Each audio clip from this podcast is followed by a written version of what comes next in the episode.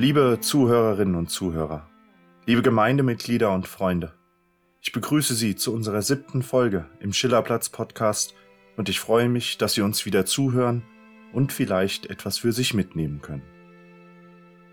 Für diese Folge wollen wir uns einem Thema zuwenden, das als Dauerbrenner in unserer Gesellschaft vielleicht in der ganzen Welt gilt. Das Verhältnis zwischen Mann und Frau. Dafür möchten wir Ihnen heute eine Weihestunde mit auf den Weg geben, die unter dem Titel Herr oder Frau Gott zum Festival der Frau im Jahr 2019 stattfand. Wenn Sie mögen, stellen Sie sich also gerne wieder eine Kerze bereit. Warum diese Thematik gerade in jetzigen Zeiten relevant ist, liegt auf der Hand. Während der Corona-Krise wurde sogleich befürchtet und auch bekannt gegeben, dass die häusliche Gewalt zunehmen wird und zunimmt. Es ist in den meisten Fällen Gewalt gegen die Partnerin, gegen die Frau. Es ist erschreckend und mahnend, wenn wir diese Nachrichten hören. Wir Freireligiösen können und wollen diesem Zwiespalt und der Ungerechtigkeit zwischen den Geschlechtern den Kampf ansagen, wie wir es seit unserer Gründung taten. Dazu hören Sie in diesem Beitrag Gedanken und Anregungen, wie sich über die Menschheitsgeschichte hinweg, vor allem durch das religiöse Verständnis geprägt, jene Ungleichheit und Ungerechtigkeit entwickeln konnte, der wir mit Vernunft und Herz bis heute entgegentreten müssen. Und dabei gilt, frei sei der Geist, ohne Zwang der Glaube, dem Leben gewidmet das Gewissen.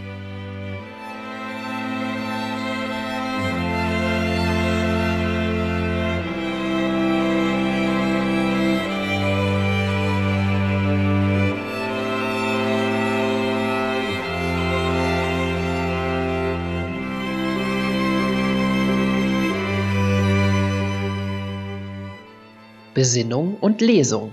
Entzünden Sie jetzt gerne Ihre Kerze.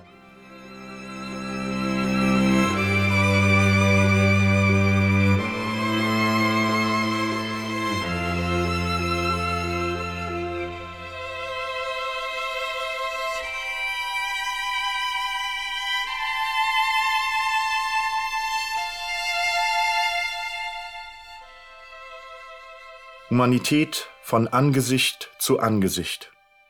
Ehrfurcht vor dem ewigen Prinzip in Natur, Kosmos und dem darin endlichen Leben. Und Toleranz der Freiheit eines jeden Wesens. Eint die Menschheit. Wir kommen zusammen in Geistesglaubens- und Gewissensfreiheit.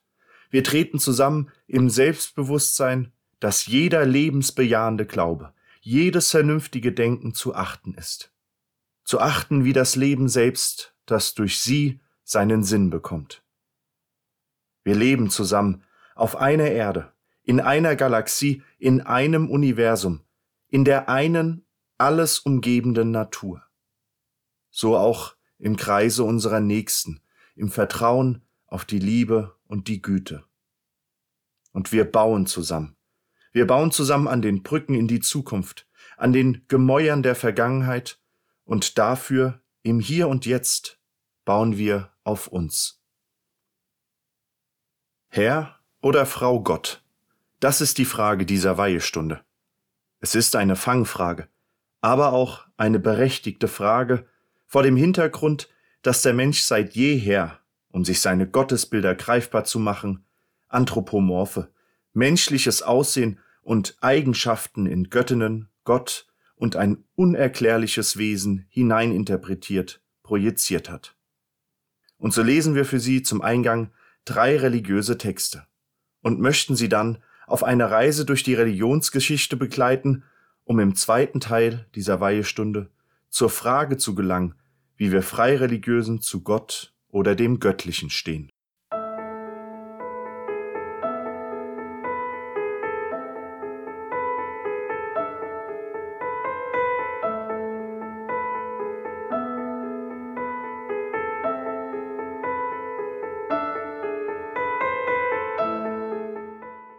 Die Allmutter der Kagaba Kolumbiens. Ein Gebet. Unsere Mutter der wachsenden Felder, unsere Mutter der Ströme, hab Erbarm mit uns. Wem gehören wir? Wessen Nachkommenschaft sind wir? Allein unserer Mutter gehören wir. Aus dem homerischen Hymnus 30 Gaia Die Erde will ich besingen, die Allmutter, die festbegründete, die älteste aller Wesen. Sie nährt alle Geschöpfe, alle, die auf der göttlichen Erde gehen, alle, die in den Meeren sich regen und alle, die fliegen. Von ihrer Fülle leben sie alle. Dir, o Herrin, entsprießen gute Kinder und gute Ernten. Du hast Gewalt, den sterblichen Menschen zu geben oder zu nehmen. Glückselig ist, wen du wohlwollend ehrest. Im Überfluss wird ihm alles zuteil. Das fruchtbare Land ist mit Getreide überladen, die Wiesen bedeckt mit Vieh, das Haus ist mit allem Trefflichen versehen. In der Stadt, voll rechtschaffener Frauen, herrscht man nach dem Gesetz, begleitet von Reichtum und Glück. Fröhlich frohlocken die Kinder, junge Mädchen, die Hände voll Blumen, springen frohgemut über die Blüten der Felder. Erhabene Göttin, solches genießen, die dich ehren, freigiebige Gottheit. Sei gegrüßt, Mutter Erde, Gattin des gestirnten Himmels, spende gütig zum Lohn für mein Lied herzerfreuende Nahrung. Ich aber will nun deiner und anderen Sanges gedenken. Das Vater unser. Vater unser im Himmel, geheiligt werde dein Name, dein Reich komme, dein Wille geschehe, wie im Himmel so auf Erden. Unser tägliches Brot gib uns heute und vergib uns unsere Schuld, wie auch wir vergeben unseren Schuldigern.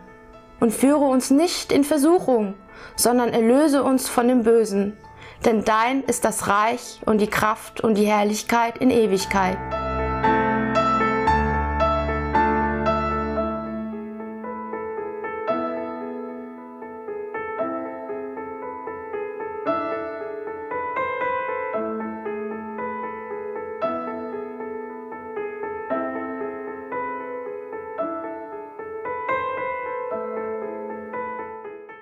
Mater und der Vater vom religiösen Geschlechterbild.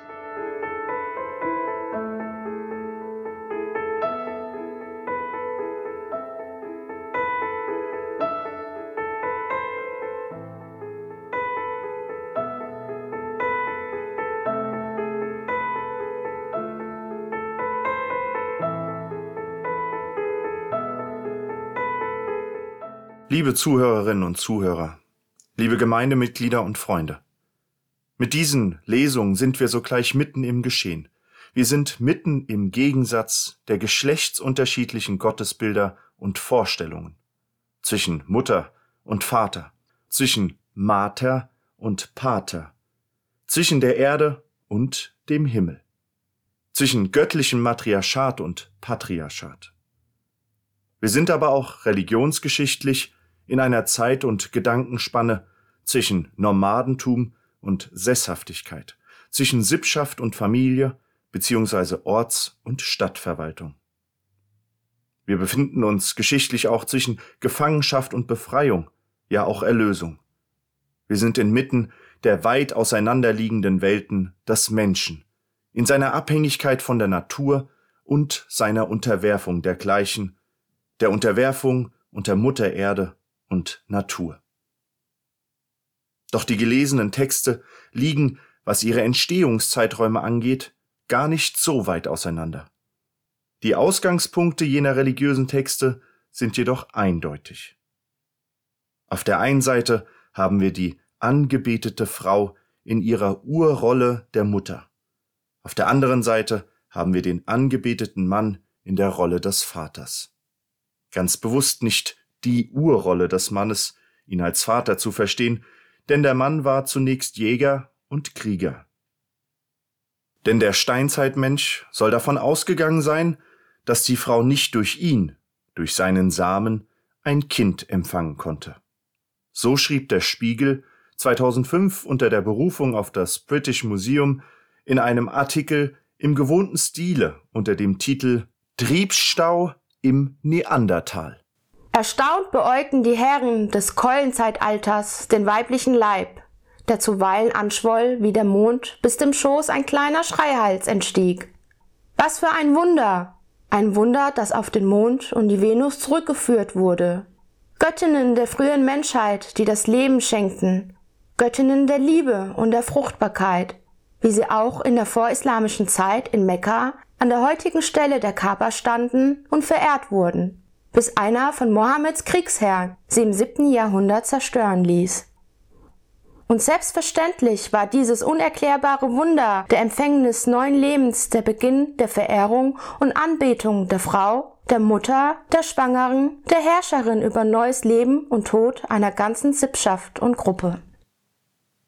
Die Venus vom Hohlefels in der Schwäbischen Alb 2008 gefunden, soll laut der Archäologin und Kuratorin Jill Cook das jüngst entdeckte Zeugnis dieses Wunderglaubens sein.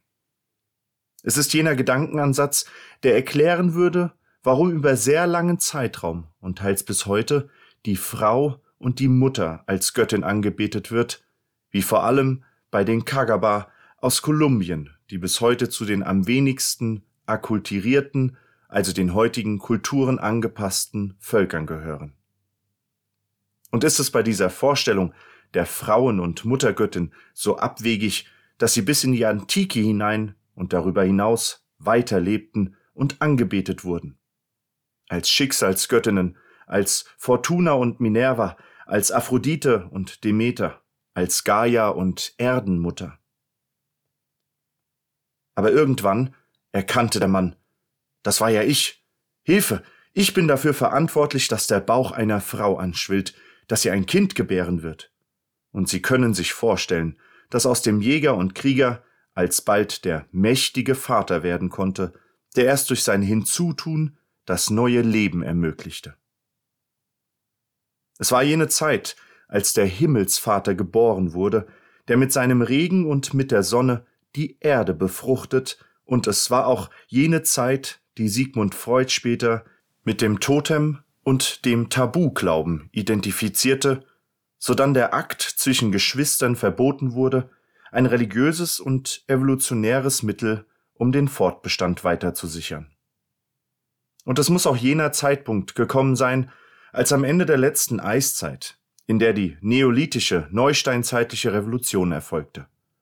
Der Ackerbau, der den Menschen sesshaft werden ließ und höchstwahrscheinlich mit der gleichzeitigen Viehhaltung zum Besitzer über Land, Vieh, Städte und auch über die Frau werden ließ. Und so schrieb der berühmte Religionswissenschaftler Michael Blume auch Wenn nicht zuerst Gewalt, Jagd und Krieg, sondern das gemeinschaftliche Aufziehen von Kindern zur Evolutionsgeschichte unserer Spezies gehört und Religiosität Potenziale an Kooperationsbereitschaft eröffnet haben, so dürfte die Evolution von Religiosität zunächst im Miteinander der Frauen vorteilhaft gewesen sein. So der Glaube an gemeinsame Ahnen oder Geister, die Verhalten beobachten und Belohnung und Bestrafung danach austeilen, wie gegebene Versprechen eingehalten und die gemeinsamen Kinder aufgenommen und betreut werden. Mit dem Verständnis für den sexuellen Akt, die Sesshaftigkeit und dem Besitztum begann höchstwahrscheinlich ein anderer und bis heute anhaltender Wind zu wehen. Der des Beschützers und Hausherrn, das Erben Ortsverwalters und Herrschers. Männliche Gottesbilder zogen in die Glaubensvorstellungen der Menschen ein und dominierten alsbald die der Frauen, wenn diese dem Manne untergeordnet wurden. Und die biologische, stärkere Physis tat ihren Rest. Verehrung wich der häuslichen Gewalt, Besitzansprüche und dem Verlangen nach Schutz, Raub, Krieg und Neid gingen mit dem Sesshaftwerden noch stärker einher. Aber sie merken schon, der Wunderglaube blieb auch im patriarchalen Glauben teils bestehen. Maria empfing unbefleckt, auch Isis und Osiris wurden unbefleckt empfangen. Denn eines war der Frau und Mutter nicht streitig zu machen. Sie war die Gebärende und Erziehende. Sie war die bedingungslos Liebende und die Kinder Versorgende, allerdings vom Schutz des Mannes abhängige und seiner Versicherung und dem Fortbestand seine Erblinie verpflichtet. Aber mit dem Ackerbau und der Sesshaftigkeit ging ein noch weiterer fataler Vorgang einher. Dominium terral, beherrsche die Erde. Ja, beherrsche Mutter Erde wurde auch ein Credo, das sich in den abrahamitischen Religionen wiederfindet und bis heute seine Folgen zeigt. Es war noch im alten Ägypten, als die Göttin Nut jeden Abend die Sonne verschlang und die Sterne gebar, bevor sie morgens auch die wieder aß und die Sonne gebar. Oft als Kuh dargestellt, waren ihre Beine Zeichen der vier Himmelsrichtungen und sie die Göttin des Himmels, während auf der Erde der Gottkönig in Form des Pharaos herrschte und die Hebräer versklavt hielt. Und es war der Sohn einer hebräischen Mutter, der mit den Priesterlehren der ägyptischen Mysterienkulte das Handwerkszeug bekam, um sein Volk aus der Sklaverei Ägyptens zu befreien. Und wer, wenn nicht der körperlich und geistig starke Mann, vermöge ein ganzes Volk mit geburtsstarken Frauen zu befreien und zu beschützen. Adonai, hebräisch für der Herr, war es, der Moses die Gesetze, die Tora auf dem Berg Israels empfangen ließ und in das Chaos der Sklaverei Ordnung durch göttliche Gesetze einführte.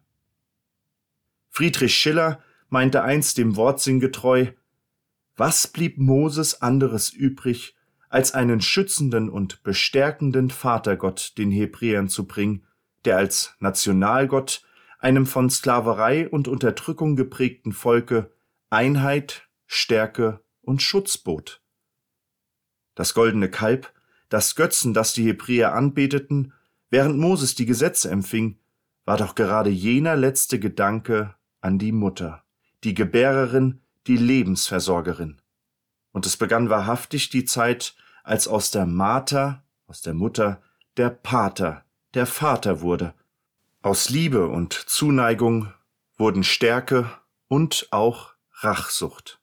Aus Adam, was tatsächlich übersetzt Mensch und Erde heißt, wurde der Geist und der Vater und später noch der Sohn. Aus dem Bedürfnis nach materieller Absicherung und der Abhängigkeit von Land, Vieh und Wetter wurde das Bedürfnis nach Macht, Besitz und weitreichenden gesellschaftsordnenden Regeln geboren. Denn wie schon bei der Eröffnung angesprochen, die Materie ist übersetzt der Mutterstoff, der aus sich selbst entsteht, hingegen der Pater, der über den Wasser schwebenden Geist, das Allmächtige, Allwissende symbolisiert. Und so hielt Judith Butler passend zu diesem Übergang vom Material zum Transzendentalen, zum Übersinnlichen, vom Fleisch zum Geist fest, der Körper impliziert Sterblichkeit, Verwundbarkeit, Handlungsfähigkeit. Die Haut und das Fleisch setzen uns den Blick anderer aus, aber auch der Berührung und der Gewalt. Und ein allgegenwärtiger Vater und Heiliger Geist und auch ein wiederauferstehender Sohn. Sie sind fernab von dieser Problematik unberührbar.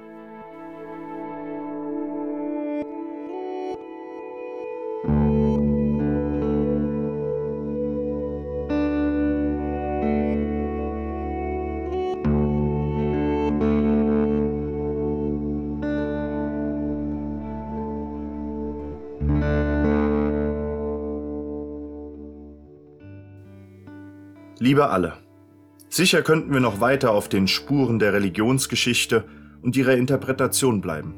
Doch es soll nicht Anspruch dieser Weihestunde sein, zur Vorlesung zu mutieren. Ich denke aber, uns kann bewusst werden, dass Religiosität und Religion ihren Anteil dazu beigetragen haben, dass wir uns heute bemühen, gegen festgefahrene Strukturen eines Patriarchats anzukämpfen, das mit all seinen Bildern nicht nur in den Köpfen der Männer, sondern ebenso in den Köpfen der Frauen verankert ist. Doch aus unserer geschichtlichen Reise heraus stellt sich doch die Frage, ob wir diese alten Strukturen überwunden haben, ob die Religionen des Vaters und des Mannes nicht selbst dafür gesorgt haben, dass wir sie hinterfragen. Sind wir nicht eigentlich schon längst, ja vielleicht wieder an jenem Punkt, an dem die Mater, die Mutter Erde, unsere Aufmerksamkeit benötigt? Wenn junge Frauen vor der Kamera stehen und den erwachsenen, erdausbeutenden Männern erklären müssen, dass es so nicht weitergehen kann, ausgerechnet eine heranwachsende Frau, eine eventuell zukünftige Mutter, aber allen voran ein mutiger, vernünftiger und sich selbst und der Weltengang bewusster Mensch. Und auch die Schülerinnen und Schüler, die freitags demonstrieren, werden schnellstmöglich wieder klein gehalten. Schulschwänzer und Faulenzer wird gerufen. Warum sollen sie lernen, was die Alten nicht begriffen haben? Warum sollen sie sich für eine Zukunft wappnen und kaputt schuften, die auf Ausweglosigkeit und weitere Ausbeutung zusteuert? Wundern wir uns, dass Unterdrückung, Gewalt und Besitzanspruch an der Erde und an der Frau sich im Willen nach Gleichberechtigung und Vernunft, im Verlangen nach Gerechtigkeit und Mäßigung äußern? Wundert es uns, dass der so starke und wohlhabende weiße Mann die Retourkutsche selbst bestellt und wenn sie ihn nun erwartet, hat er auch noch das Glück, dass Vernunft und Einsicht das Zeitalter prägen kann und nicht rohe und hinterlistige Gewalt des unterdrückten Geschlechts. Aber wahrscheinlich schreibt er auch das sich noch auf die Fahne. Denn er hatte die Bildung und Erziehung der Frauen ja ermöglicht. Es war das Jahr 1789, als die erste Erklärung der Menschenrechte in Frankreich im Zuge der Französischen Revolution verabschiedet wurde. Doch sie war zunächst nur die Erklärung der Rechte des weißen Mannes. Es folgte von Olympe de Gouges 1791 die Erklärung der Frauen- und Bürgerinnenrechte, die ignoriert und abgeschmettert wurde. Verwundert es uns, dass sowohl im Englischen als auch im Französischen das Wort Mensch dasselbe ist wie für das Wort Mann und wie stolz und human präsentieren wir, die Menschen der westlichen Hemisphäre, uns, wenn wir von jenen Menschenrechten und der Zeit der Aufklärung berichten? Welches Geschlecht haben Sie als erstes im Sinn, wenn Sie an Gott denken?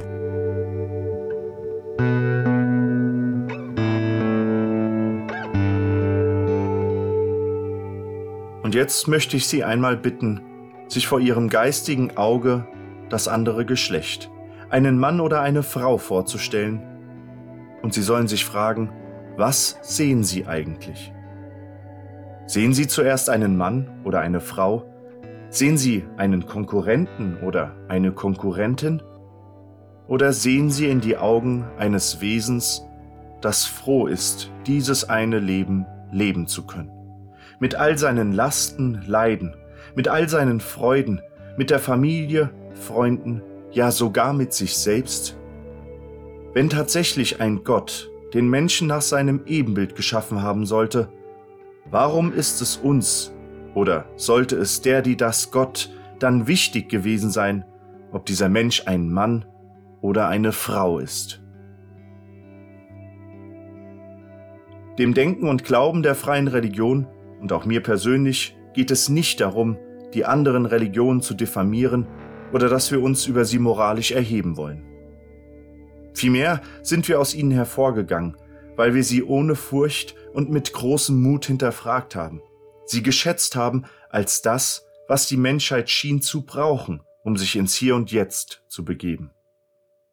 Und nicht umsonst schrieb der Begründer freier Religion und in der damaligen Zeit noch dem christlichen Glauben verpflichtete Johannes Ronge Seid ihr Frauen nicht die Hälfte der Menschheit und sollte diese vom Schöpfer ihren lebendigen Odem nur empfangen haben, den Haushalt zu führen, für des Lebens bequeme Lust zu sorgen und die Menschheit fortzupflanzen?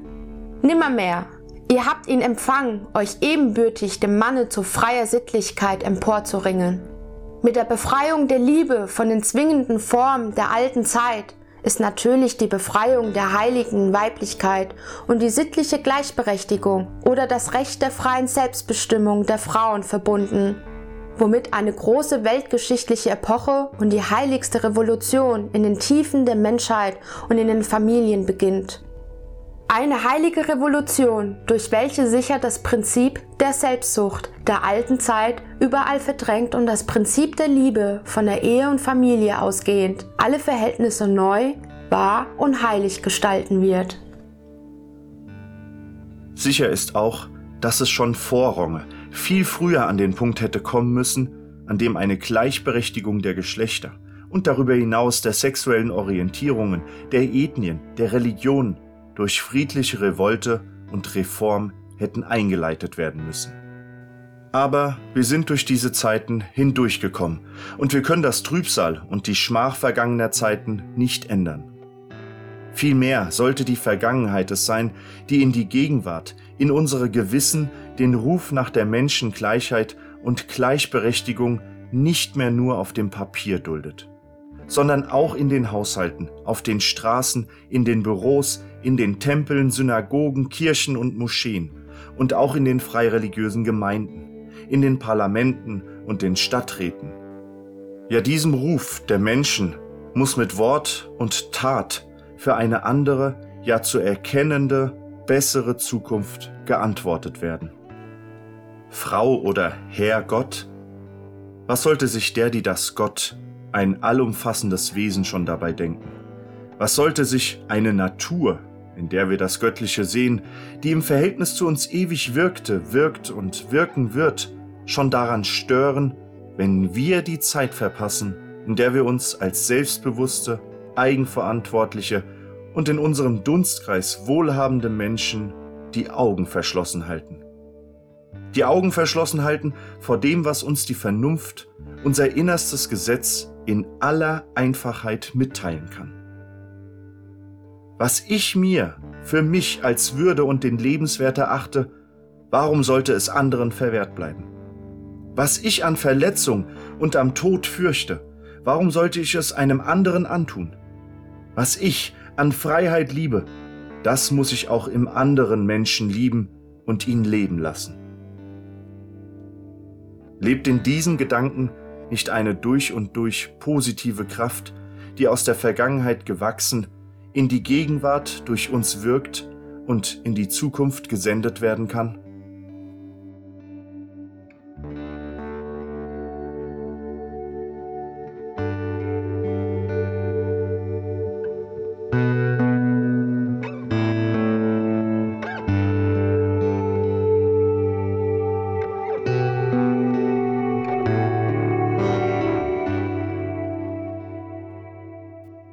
Ein Gedicht zum Ausgang.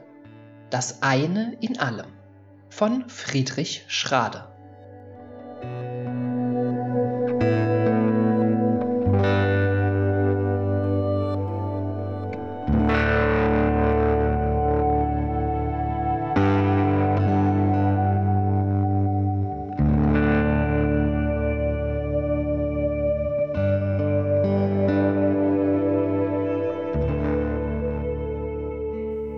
Allem wohnt und wirkt das eine. Im Helmchen, das zum Lichte strebt, im Menschenwesen, das alleine zu edlem Denken sich erhebt. Geheimnis bleibt sie mir die Kraft, aus der sich Halm und Mensch gebiert, das eine, welches ewig schafft, von Tod und Alter unberührt. Wir sind Kleid des einen, ich und der Baum, nach Wirklichkeiten greift die Hand, und doch ist's mir, ich wär im Traum, ich selber bleib mir unbekannt. Ich wollte es mit Namen nennen, grub meinen Wortschatz um und um. Am Ende kann ich nur bekennen, ich bleib ehrfurchtsvoll und stumm.